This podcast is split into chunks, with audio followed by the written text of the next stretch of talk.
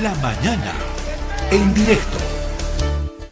Eh, Felipe Quispe trabajó, estuvo muy cerquita de algunos de eh, miembros de su grupo Jayaya La Paz. Eh, y uno de esos, una de esas personas es don Roberto de la Cruz, que estuvo muy cerca de Felipe Quispe, que incluso nos hemos enterado, habló ayer en la mañana con él. Don Roberto, buenos días. Eh, le habla José Luis Aliaga, le saluda José Luis Aliaga de la red Herbol. ¿Cómo está, compañero José Luis? Un cordial saludo, al igual que a tu masiva audiencia, José Luis.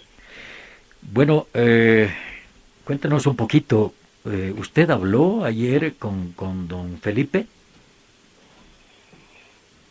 Comentarte brevemente que ayer en la madrugada, vía teléfono, hablamos brevemente por, en tema político.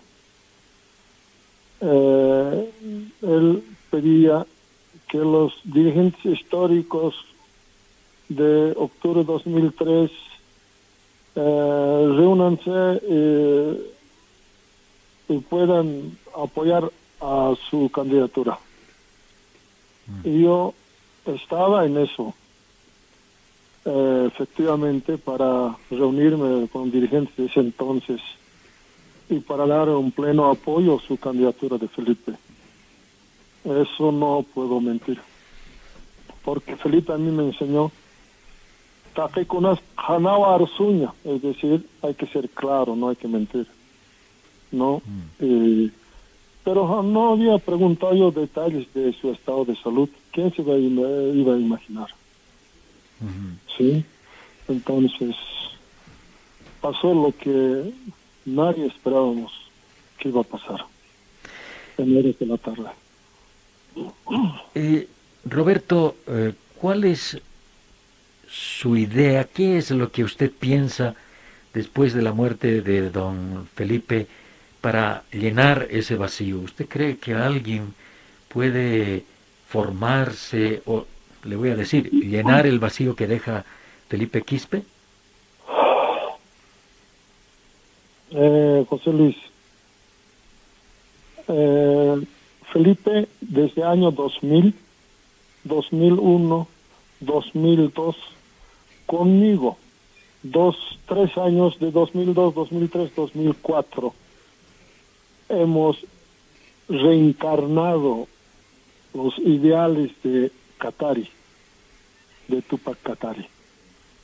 Y por eso, en una ocasión, cuando inicié la marcha de Caracollo 3 de septiembre, él al sumarse en medio camino el 7 de septiembre en, eh, en el uh, eh, carretera Oruro, inclusive nos habíamos trenzado remangándonos las mangas porque ambos éramos celosos, recelosos, porque ese momento había pasado dos vagonetas, vidrios oscuros, y uno de sus compañeros, Lucio Huanca, decía, es viceministro, es viceministro.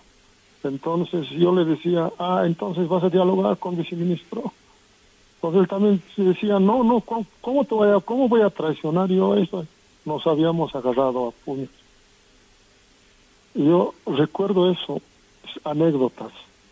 Después de los puños habíamos jurado no traicionarnos. Y terminó con lo que ustedes conocen, la salida de Gonzalo Sánchez Lozada después del masacre. Ahí terminé de conocer muy bien a Felipe Quispe, porque Felipe Quispe reencarna al pensamiento ideológico. Felipe Quispe reencarna hasta eh, su forma de eh, lo que eh, los usos y costumbres de un verdadero indígena. Entonces, a Felipe Quispe decía, no hay que bajarse el pantalón ante nadie. Así sea Evo, así sea el poder, así sea quien sea no hay que traicionar. Yo tuve una oferta el pasado año ah, para ser eh, ministro, una invitación al anterior gobierno. Y yo lo primero que hice es consultar a Felipe. Y Felipe me decía no. En 2003 nos consultábamos los otros con Felipe qué discurso tener. Y por tanto, cuando tú preguntas si alguien podía sustituir en este momento ya a Felipe Quispe, yo diría sí.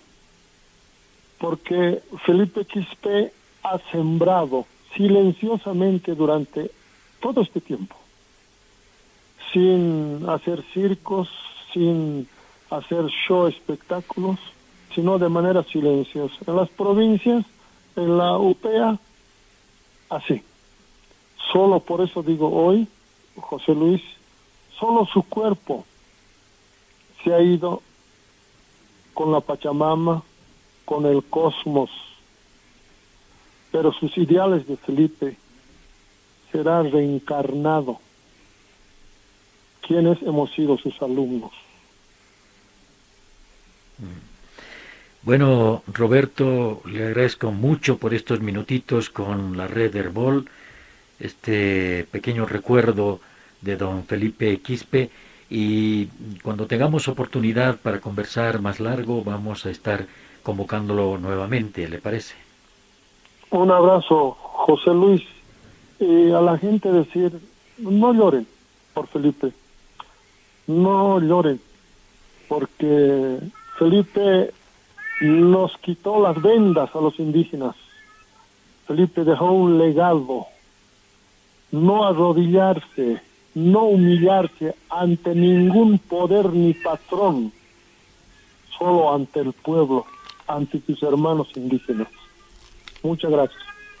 Gracias, eh, don Roberto de la Cruz, eh, hablando sobre Felipe Quispe, el legado que deja y eh, lo que estaba haciendo Felipe Quispe, según don Roberto de la Cruz, conversar para que los líderes de el año 2003 en lo que se llamó la guerra del gas en octubre del 2003 apoyen ahora a la candidatura de Felipe Quispe.